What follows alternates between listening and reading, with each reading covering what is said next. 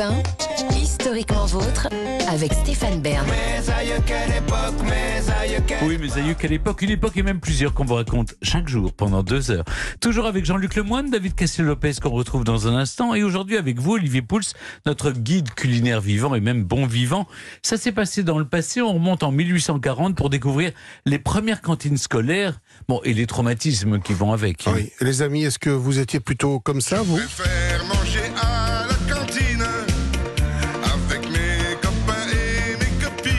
Amis, est-ce que vous étiez externe ou demi-pensionnaire Externe, je rentrais chez moi, moi. Les deux, moi. Ouais, les deux aussi. Vous mangez deux fois, quoi. Non, non, c'est pas ça. Mais, mais c'est vrai que euh, j'avais la chance de, de vivre à côté du collège. Et à un moment, je me suis dit, j'aimerais bien être avec mes potes quand même. Oui, c'est ça. C'était le dilemme. Parce qu'il se passait des trucs pendant la cantine et on revenait après-midi, on disait ah, putain, j'ai raté toutes les blagues et c'était chiant ça. C'est ça. Mais nous, justement, on voulait, mes parents voulaient éviter qu'on on entende les gros mots qui se disaient à la cantine.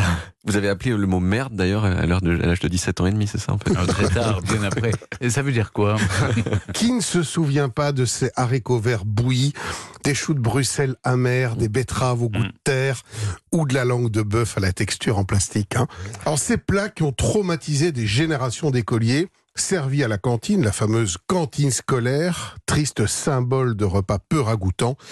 Et pourtant, vous qui avez pu y accéder, vous êtes bien chanceux. Car manger un repas équilibré dans le cadre de la scolarité n'a pas, et loin de là, été le quotidien de nombreuses générations d'écoliers. Alors c'est au début du 19e siècle hein, que la loi impose la création d'écoles dans les communes françaises. On y apprend à lire, écrire et compter, mais rien n'a été prévu pour nourrir les enfants qui ne pouvaient pas rentrer chez eux. Alors souvent le maître qui se dévoue et prépare un frichti avec ce que les enfants ont apporté, du lard, du pain, des œufs. Mais à Paris, dans les années 1840, la ville procède à des distributions alimentaires pour les élèves et en 1885 naissent les premières caisses des écoles qui financent ces repas pour les enfants issus de familles pauvres. On ne parle pas encore de cantine scolaire. Dans les campagnes, en revanche, c'est un peu la règle de la débrouille qui prévaut. Jules Ferry, qui rend l'instruction gratuite, obligatoire et laïque en 1880, n'a pas pensé euh, qu'il fallait nourrir les élèves qui étaient obligatoirement à l'école. Eh bien, figurez-vous que non, pas en un premier temps.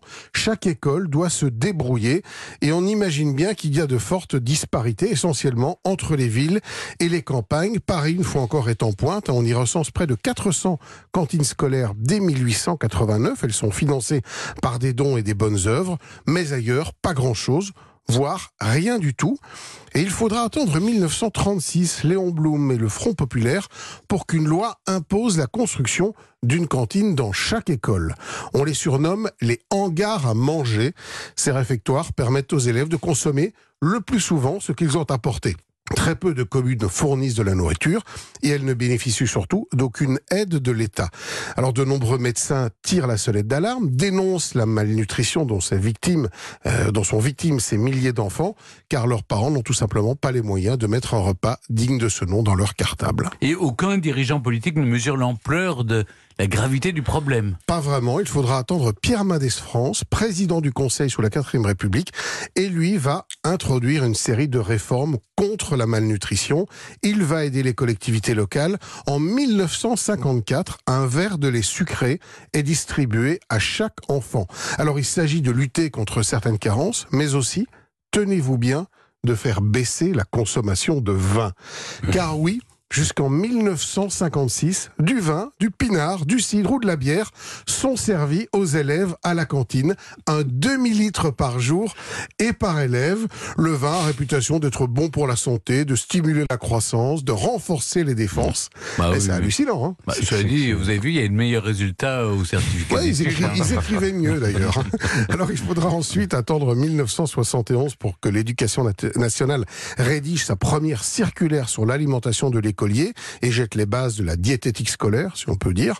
Alors aujourd'hui, de nombreux chantiers sont en cours, hein, circuits courts, bio, produits de saison, etc., etc.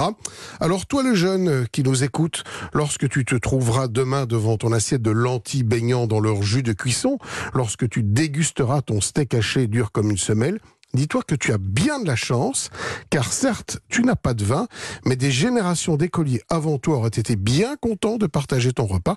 Et puis surtout, regarde, il reste une danette en dessert. Mais oui. Mais oui. Vous savez, les desserts, c'était toujours une nourriture industrielle de bonne qualité. Ouais, il fallait se dépêcher d'aller vite les Ouais. prendre, Ouais. parce que ça disparaissait très vite. Merci beaucoup Olivier, mes aïeux. Quelle époque Et dans un instant, c'est le début de la fin, ou le début tout court, puisqu'avant de partir, on remonte aux origines avec David Castel-Lopez et son éponge. Et juste avant, c'est Maneskin sur Europe 1.